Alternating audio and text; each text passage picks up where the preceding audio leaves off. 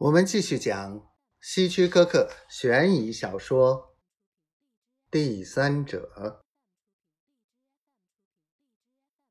你说完这些之后，他是什么反应？律师说：“据我观察，他走的时候很高兴。你知道他最后会做出怎样的决定吗？”不知道。不过，先生，我想那个男人一定会逼他打掉胎儿的。你恨那个男人吗？是的，先生。你见没见过他？没有。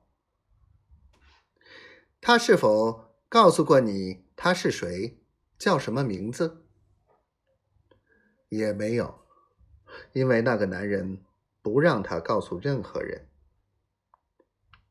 哦，那你有没有什么线索能猜出他是谁？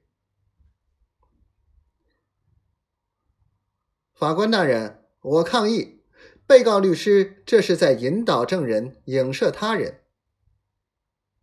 坐在一旁的检察官哈克发话了：“抗议有效，被告律师富斯先生。”你刚才的问话有些离谱了，法官说：“很抱歉，法官先生，我想证人或许能够提供某些线索。”好了，继续问你的问题吧，华伦，你是否从玛丽那里得到过谁是她情人的暗示？没有，他对你说没说自己何时怀的孕，和从情人那里得到钱的具体时间？说过，是在他遇害前的一个月。好了，华伦，现在你应该尽可能详尽的把玛丽遇害那天的事情告诉法官大人，因为这很重要。好吧，法官大人，事情是这样的。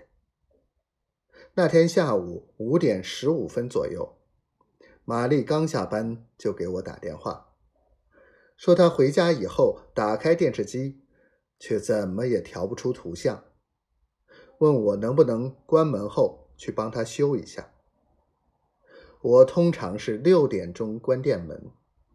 所以就告诉他我会过去检查一下的。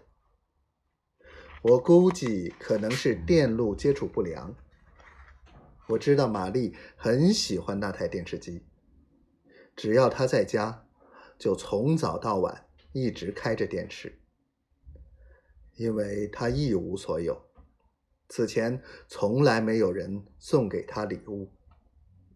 我是六点十五分关的店门。然后就拿上工具箱，开车去了他的公寓。